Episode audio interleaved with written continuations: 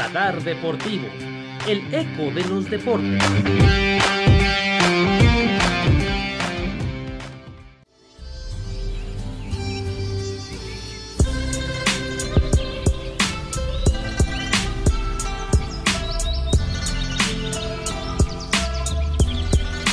Continuamos con nuestro camino hacia Tokio 2020. Estamos a muy pocos días de que se dé la inauguración y hoy tenemos dos disciplinas nuevas. La equitación o ecuestres y el rugby. Pero no estoy solo. En esta ocasión viene conmigo Yair Hernández, el Bronco Mayor. ¿Cómo andas? Muy bien, Isael. Emocionado por hablar de esta disciplina olímpica una de las más emocionantes y más atractivas desde mi punto de vista que tienen los Juegos Olímpicos, la equitación y por supuesto el rugby, también un deporte muy ríspido de contacto que siempre, siempre se disfrutan. Así es, dos disciplinas interesantes.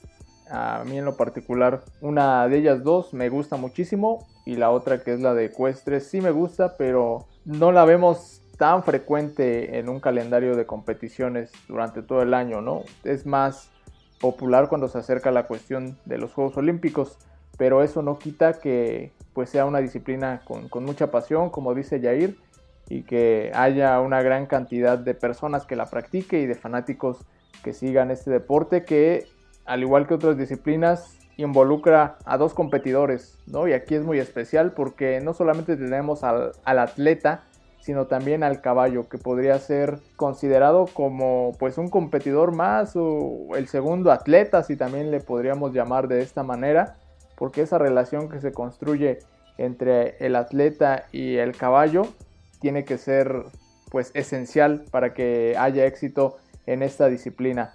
Pero hablando un poco de dónde viene esta situación, pues el ser humano siempre ha tomado algunos animales para uso doméstico como medio de transporte y pues el caballo ha sido uno de ellos, siempre conocido por ser un medio de transporte efectivo, también como un medio de carga o de trabajo, ¿no? Para el apoyo en el ser humano desde tiempos remotos.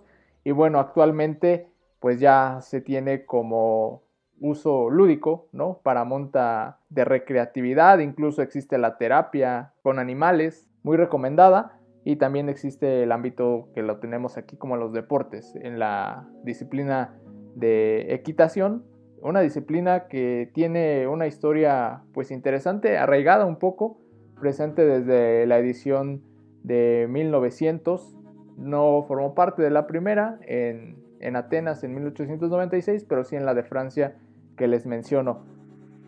Claro que sí, Isael.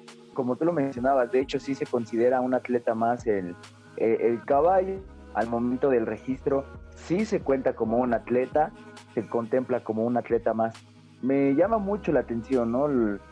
las diferentes variaciones que tiene esta disciplina, la doma, eh, lo que es el concurso completo, el coast country, por así llamarlo, el salto de obstáculos, básicamente estas tres disciplinas que se va dividiendo los deportes ecuestres Además de eso que se va permeando con un poco de cultura de, del lugar donde se están llevando los Juegos Olímpicos, ¿no? En este caso. ¿Por qué? Porque cada obstáculo está caracterizado por algo típico de, la serie, ¿no? Por ejemplo, en, este, en esta edición de Tokio, pues se caracteriza con, con ciertos aspectos, con ciertas cosas que hacen que los espectadores se sientan bastante identificados, ¿no? También por ejemplo, en la doma, considerada un arte prácticamente, ¿no? Por la forma que los caballos pueden desenvolverse dentro de una pista, bastante artístico. Y bueno, desde mi punto de vista es lo que hace a los deportes ecuestres bastante interesantes, un espectáculo que como bien tú lo dices, no tiene mucha popularidad durante otra época que no sean los Juegos Olímpicos, sí vale la pena disfrutarlo cuando este momento llega. Sin duda alguna, esa parte que decías que pues los obstáculos son adornados de, acuerdo al momento o al país anfitrión, eh, es muy atractivo. Se imprime ese sello característico y ya les vamos a estar hablando más adelante de algunos de los obstáculos que existen. Pero A este deporte, como les decíamos al principio, se le conoce como equitación, ecuestres o también como hípica. Entonces de esas tres maneras lo, podrían encontrar, pero es el mismo, ¿no? Y, y como ya dijo Jair, existen tres modalidades y en los Juegos Olímpicos lo vamos a ver ahí instaurado ahora que veamos Tokio 2020. Pero mi querido Jair, si nos puedes explicar un poco de qué consiste en cada una de estas pruebas, con cuál nos quieres introducir. Eh, mira, vamos a empezar por lo que es la doma, ¿no? ¿En qué consiste la doma? Y es la base para todas las demás disciplinas. ¿Por qué es la base? Porque es el momento o los principios que deben de existir entre jinete y caballo, ¿no? Es donde se deben de empezar a conocer, ver qué química tienen, qué química hacen y saber si realmente pues pueden llegar a ser uno mismo dentro de la pista, ¿no? Claramente pone a prueba las habilidades y las capacidades del caballo para demostrar la destreza que pueden llegar a tener juntos, ¿no? Incluso pregnarle un poco de elegancia a los movimientos, a las rutinas. Los jinetes compiten normalmente en arenas rectangulares con medidas de 20 metros por 60 metros. Y bueno, cuando el caballo y el jinete están en una perfecta armonía, cuando se entienden bastante bien, se conocen, que pues han trabajado para, para todo esto, pues se vuelve una belleza, ¿no? Se vuelve, se vuelve artístico el, el asunto, ya como yo lo mencionaba. Alcanzar este nivel de unidad mientras se compite en los, en los estándares olímpicos lleva años de experiencia y requiere un control de la propia, la propia competición. Y bueno, la, la competencia normalmente pues inicia con 60 duplas de caballo y atleta que compiten pues en los eventos de Doma y cada uno tiene una calificación inicial. Esto se va reduciendo se va calificando primero la, la, dificultad, lo original que sea cada rutina y también se califica la conexión que existe con el caballo, ¿no? Si el caballo en cierto punto no obedece una orden del jinete, pues esto también resta a la calificación. Los ocho mejores equipos formados por los tres mejores duplas avanzan al Grand Prix Special to Music, que es en el que se deciden las medallas por equipos. Posteriormente, los 18 deportistas individuales participan en el esperado Grand Prix Freestyle, pues digamos que es como más, un poco más completo en, cuestión de, la doma. Pues básicamente en, eso consiste la primera variación de, los deportes ecuestres. Es una cuestión un tanto de apreciación ¿no? en, el, deporte que tenemos a un jurado, sí de subjetividad, porque habrá quienes aprecien una cosa y otra, pero hay lineamientos, ¿no? Como nos explicabas, regidos, pero siempre pues bajo el ojo del ser humano, ¿no? De si lo hizo bien, si lo hizo mal o no, y qué tanto puedes apreciar esa conexión con, tu caballo que mencionabas. Prácticamente aquí es para lucirse, para que se luzca el jinete y el caballo con sus movimientos, con todo lo que ya nos explicaba Yair. Y vaya, va a ser interesante ver esta cuestión. Eh, también hay que recordar, antes de que se nos pase, que los caballos, así como dijiste que, que son registrados como un atleta más, pues también tienen su nombre, ¿no? Y ese nombre aparece también en las presentaciones, en el registro, en el registro de medallas. La importancia que tiene aquí el caballo, pues es vital. Pasando a la otra, eh, Bronco, ¿con cuál modalidad nos vamos? Vamos a hablar un poco de lo que es el concurso completo, ¿no? Eh, normalmente se describe como el triatlón ecuestre. Eh, está formada por tres pruebas, la doma, el cross country y el salto. Tras ellas se determina una puntuación total, se comprende de eso, ¿no? Son igual 65 duplas de atleta caballo, en el que hay competiciones tanto individuales como de equipos. Todos ellos compiten en las tres rondas. Estas mismas van a determinar las medallas de los equipos, pero también definen la lista de salida para la final individual en la que son Israel son 25 parejas formadas por deportista y caballo claramente y toman parte de una segunda ronda de salto con la que se reparten las medallas individuales. En esta prueba global de habilidad ecuestre, las exhibiciones de cada binomio cuentan con resultados individuales y los resultados de los deportistas y sus caballos que forman un equipo se suman para dar con el resultado de esta selección. en la disciplina de Coast Country, que es la única dentro de la hípica donde se enfrentan más de 40 obstáculos. En estos se incluyen vallas, cestos, saltos acuáticos, digamos, todos estos obstáculos se van colocando en un recorrido eh, donde los caballos y sus jinetes cubren más de, de 6 kilómetros de longitud, ¿no? O cerca de 6 kilómetros de longitud en unos 10 minutos a velocidades que superan los 30 kilómetros por hora, ¿no?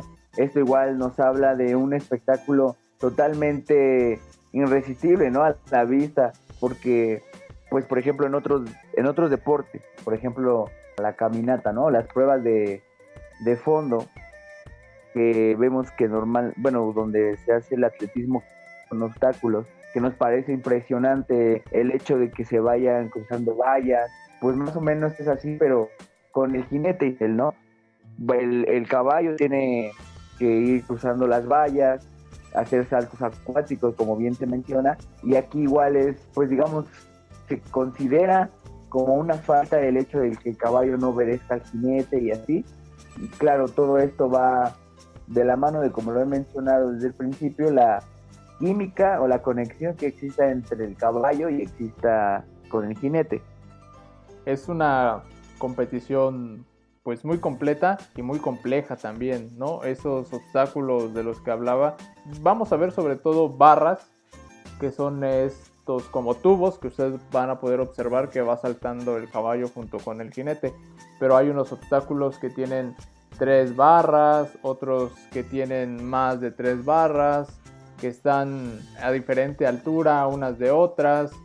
Entonces e, es complicado hacer que que tu caballo de repente salte todos esos, porque hemos visto ocasiones en competiciones que el caballo se niega, ¿no? Y desde luego que hay penalizaciones. Así que las penalizaciones pueden ser por rebasar el tiempo, por derribar un obstáculo, por tocar el agua. Ahí es donde radica toda la complejidad de, esta situación. ¿no? Imagínense, digo, si eres un atleta, pues lo entrenas todo, todo el tiempo o es parte de tu vida hacer eso, pero Imagínense si ustedes fueran un jinete con la experiencia que sea de montar a caballo, pero que hagan precisamente que su caballo pase por esos obstáculos. Pero para pasar a la última modalidad, Bronco. Pues es el salto de obstáculos, ¿no? Este pone a prueba la valentía, el control y la, la habilidad técnica de cada dupla en un recorrido donde tienen que enfrentar de 12 a 15 obstáculos, Israel. Estos se ponen en un orden específico, claramente, y hay penalizaciones, como bien lo mencionas, por cada obstáculo que no se supere o que se evite. Igual hay penalizaciones por exceder del límite de tiempo permitido. Esto dependiendo de la, de la ronda de clasificación. Son 75 duplas entre jinete y caballo y toman parte de las competiciones de salto ligo. Y hay rondas clasificatorias diferentes para individual y selecciones que llevan a las respectivas finales.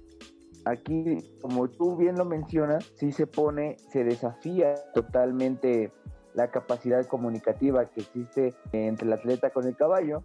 Los recorridos incluyen barras dobles, barras triples, saltos de agua, saltos de muro de piedra, que normalmente pues son, pues son simulados, y que pueden medir de un metro cuarenta a un metro sesenta y cinco de alto, ¿no? y tienen una extensión de 2 metros 20 y estéticamente, como se los mencionaba, pues son adornados con las temáticas locales, lo que nos permite pues hacer una contextualización de forma importante, ¿no? Para sentirse eh, más a gusto, ¿no? Más ambientado. Sí, correcto. Creo que todos en algún momento estoy seguro que han visto estos resúmenes, ¿no? De, sobre todo de, de la modalidad de la que está hablando Jair, que es el salto de obstáculos. Una competencia por ver primero quién tiene ese mejor control y sincronización con su caballo y quién salta más obstáculos de, manera correcta. A las mujeres en algunos casos se les llama amazonas, lo más común es llamarle jinetes, ¿no?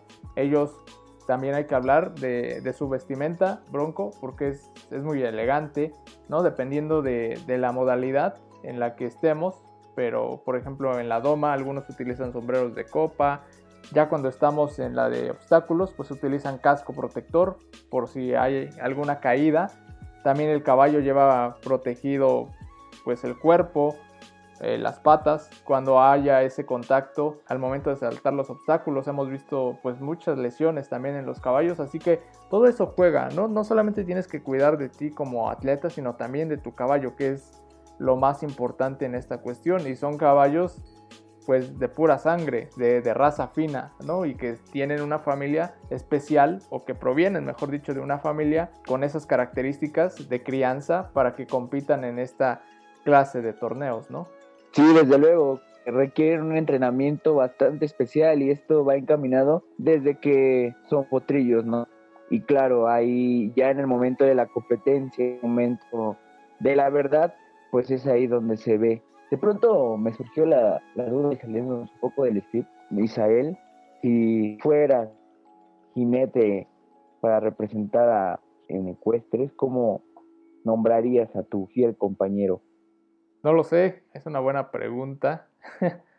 Creo que generalmente a los caballos ya les ponen nombre cuando nacen en, pues en, los criaderos o en, los ranchos, pero si yo pudiera elegir el nombre de alguno, tendría, tendría que pensarlo muy bien, no lo sé. Ahorita no se me viene un nombre a la mente, pero tú tienes alguno pensado si tuvieras la posibilidad de tener tu caballo para competir.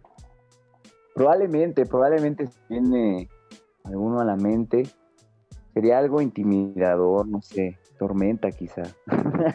no, no sé, es que sí, ya, cuando lo planteas así suena difícil, pero sí me gustaría que fuera algo intimidante, algo que sea furioso, que lo escuchen y digan, ese caballo pues, es furioso, y se salta 10 vallas seguidas. ¿Qué tal un, no sé qué te gusta? Elway, Manning, haciendo relación, no lo sé, de pronto ahí jugando con tu apodo. Suena bien, ¿eh? Suena bastante bien. Incluso Manning. Me gusta, me gusta. Le pondría a Manning, sin duda alguna. Ahí está. Hablando de, este tipo de cosas, pues estoy seguro que alguien o las personas que nos están escuchando, pues han montado alguna vez en su vida un caballo, ya sea para posar en esas famosísimas fotografías o cuando vas a turistear, ¿no? Y desde luego hay personas que, pues, que les gusta montar.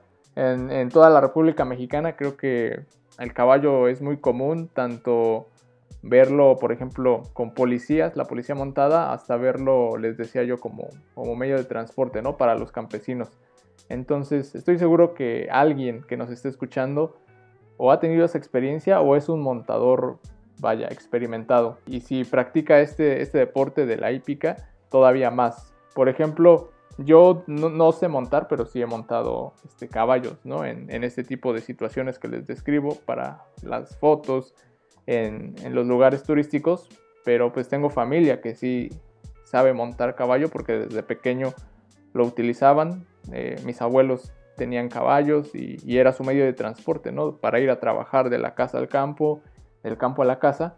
Pero no sé, Bronco, si tú hayas tenido alguna experiencia eh, montando o, alguna anécdota más allá de tu, de tu relación con los Broncos?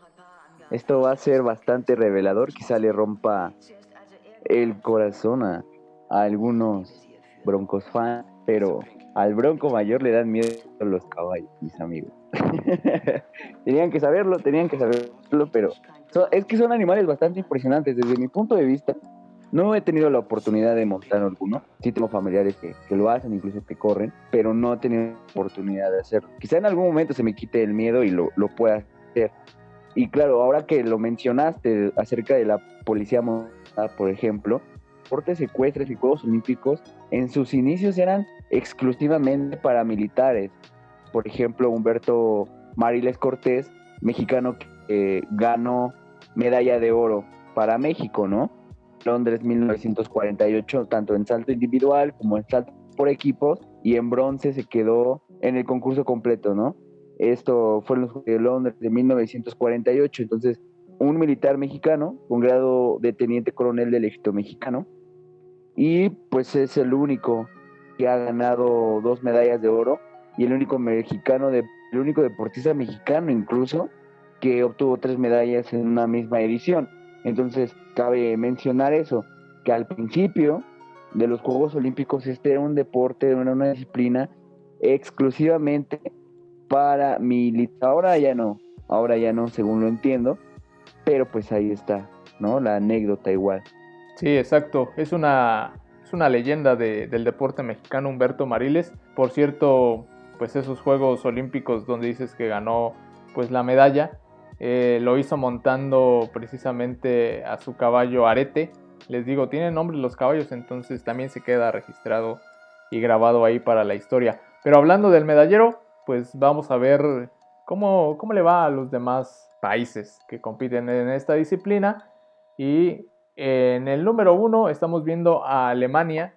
Aquí es la que está bien posicionada con el primer puesto, 25 medallas de oro, 13 de plata, 14 de bronce, para un total de 52. En la segunda plaza aparece Suecia con 17 oros, Francia en la tercera posición con 14 oros, Estados Unidos, Gran Bretaña y todavía la antigua alemana del el oeste aparecen con 11 medallas áureas cada uno.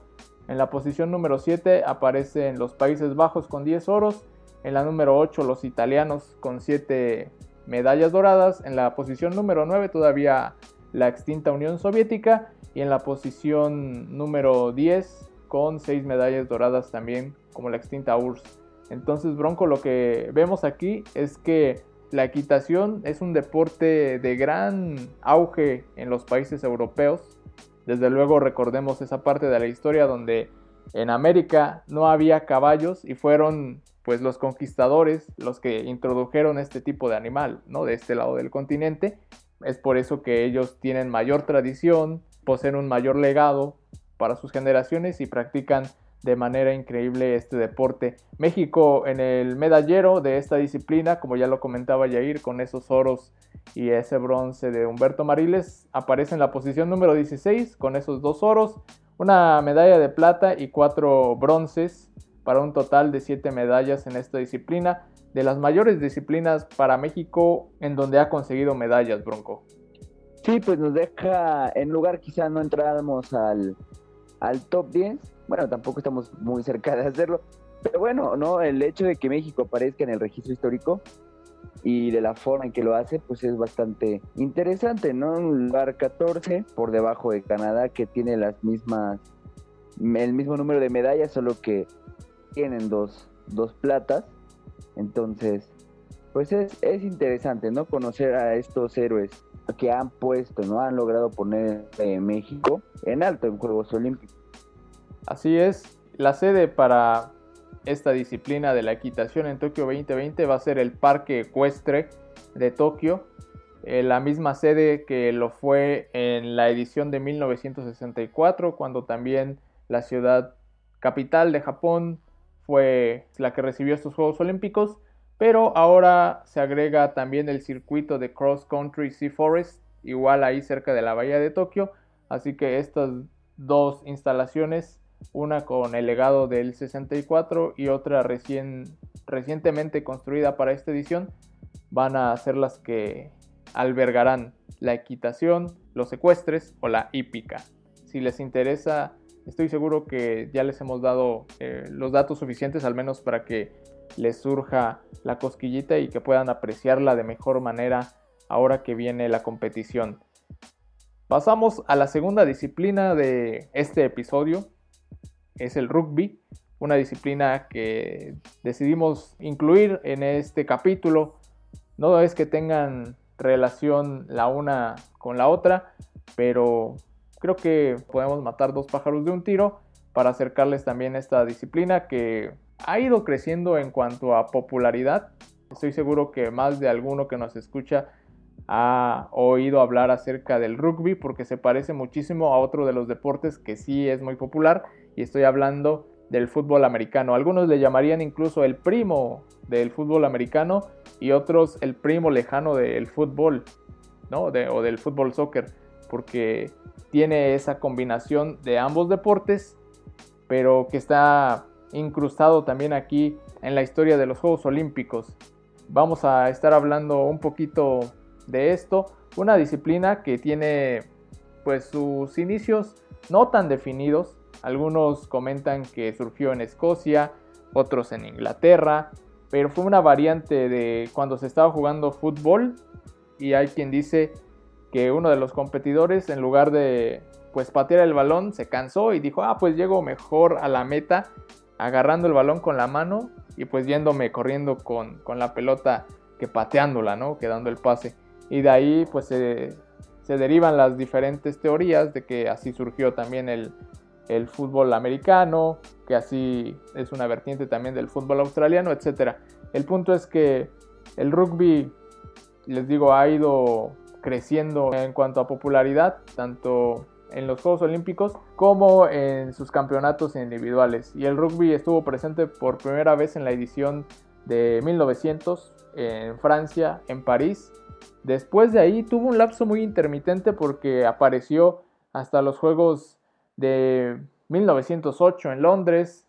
Después apareció hasta 1920, después en la edición de 1924, que fue celebrada de nueva cuenta en, en París y de ahí se borró del mapa de la competición de los Juegos Olímpicos.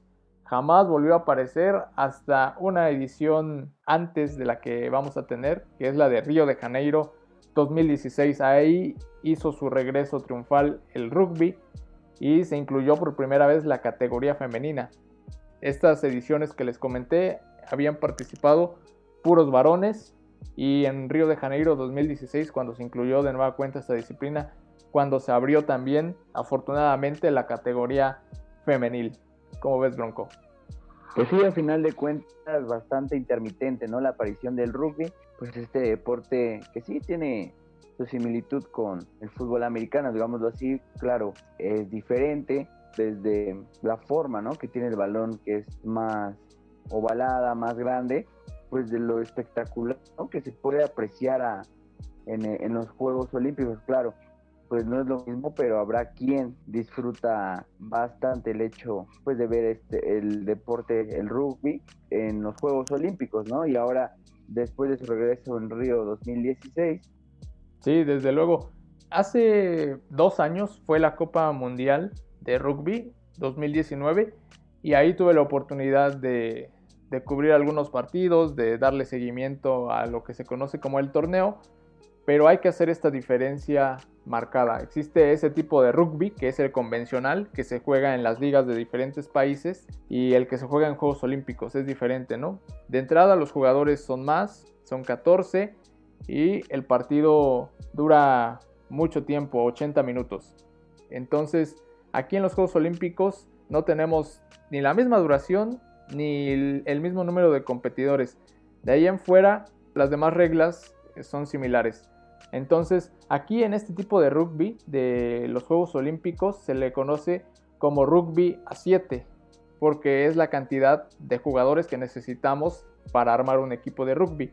Entonces, estas competiciones o un partido de rugby se compone primero dos equipos de 7 jugadores enfrentándose en una cancha de aproximadamente 100 metros de largo por 70 metros de ancho. El punto es lo que decía Jair, tomar este balón que también es ovalado, es prácticamente idéntico al de fútbol americano.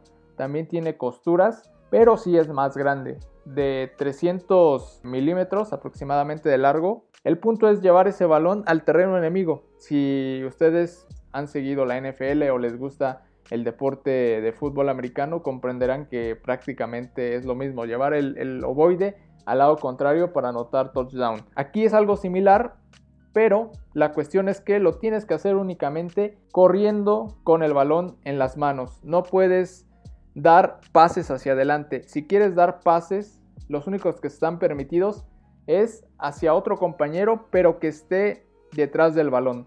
Si le das un pase a tu compañero que está adelantado de tu posición, ya sea por un pie, por un brazo, estaríamos infringiendo como una, sí, un pase prohibido una infracción, pero como en una especie de, tipo de fuera de lugar, ¿no? Entonces, siempre son permitidos los pases hacia un compañero que esté libre, obviamente, pero que esté detrás del el balón o detrás de ti. Y de esta manera es como pueden ir avanzando eh, hacia el área rival.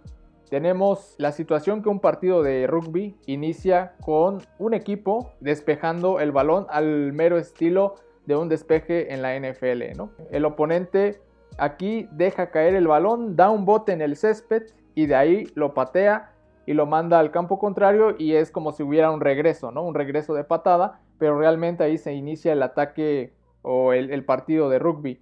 Entonces, un jugador puede tomar el balón y si se escapa con fintas, con tacleadas, puede correr con el balón él mismo desde su propio campo hacia el, el campo contrario y hacer un try o un ensayo que es como se le llama la anotación aquí en el rugby, tiene que apoyar necesariamente el balón en el suelo, en el pasto, con una mano o con cualquier extremidad, pero tiene que posicionar el balón, que haga contacto con el césped.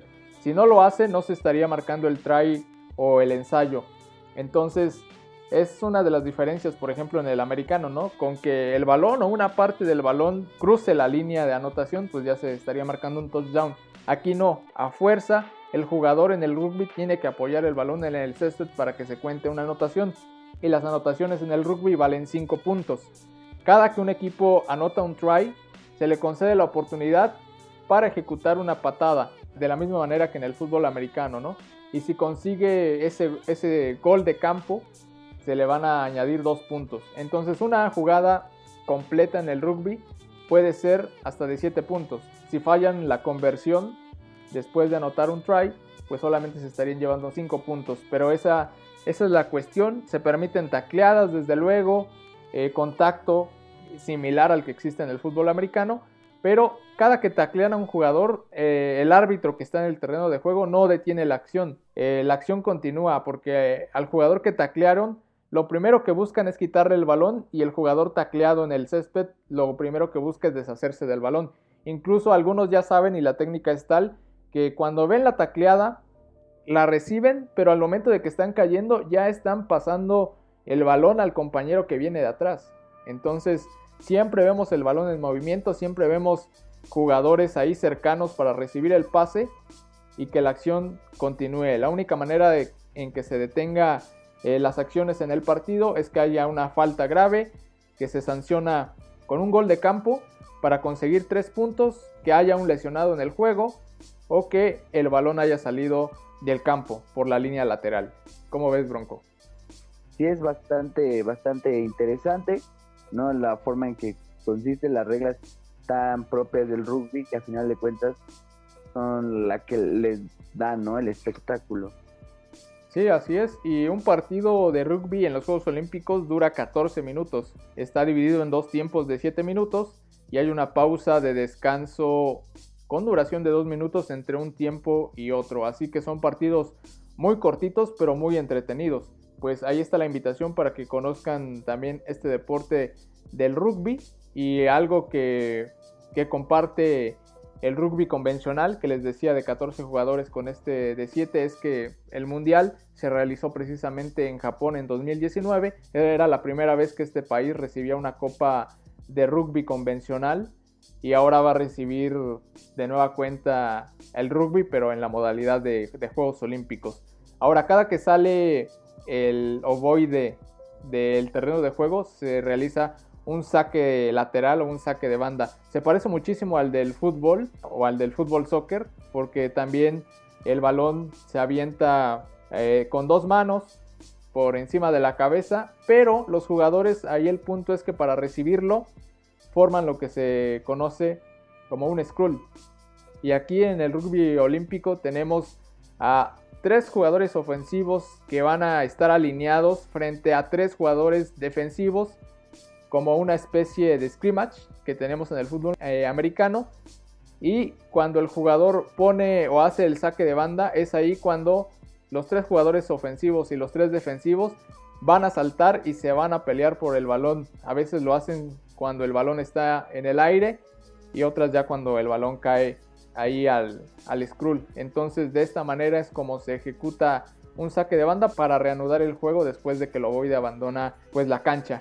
Así que tienen muchas cosas similares, ya les decía yo, con el americano. Si ustedes disfrutan el fútbol americano y no han visto el rugby, lo van a disfrutar. Y si disfrutan el fútbol soccer y no han visto el rugby, también lo van a disfrutar porque tiene eh, ciertas características que se le parecen a estas dos disciplinas que normalmente vemos casi a diario en nuestra vida. Ahí está la invitación. Vamos a ver quiénes son los países que han dominado este deporte desde esas ediciones, pues ya muy atrás de las que les hablaba, hasta Río 2016. Tenemos en la punta del medallero a Estados Unidos con dos medallas de oro. Y también en la segunda posición tenemos a Australia con dos medallas de oro. Las australianas ganaron el oro en la rama femenil. Fueron las primeras en la historia en acceder a esta presea áurea. Posición aparece Francia con una medalla de oro, dos de plata para un total de tres. En la posición número 5, la Gran Bretaña, tres medallas de plata. Ellos fueron los que jugaron la final en Río de Janeiro 2016, los británicos en la rama masculina. En la parte de abajo tenemos a Alemania con una plata y a Rumania con un bronce. Así que de esa manera es como se ha repartido pues el medallero. No sin antes también mencionarles que Fiji conquistó su primera medalla de oro en la historia de una competición en los Juegos Olímpicos y también Sudáfrica se llevó el bronce en Río de Janeiro 2016. Sobre todo yo destacaría también a Nueva Zelanda, que consiguió esa plata que les decía apenas en Río de Janeiro 2016, tanto en la rama femenil como en la varonil. Si hay una potencia aquí del rugby, se llama Nueva Zelanda.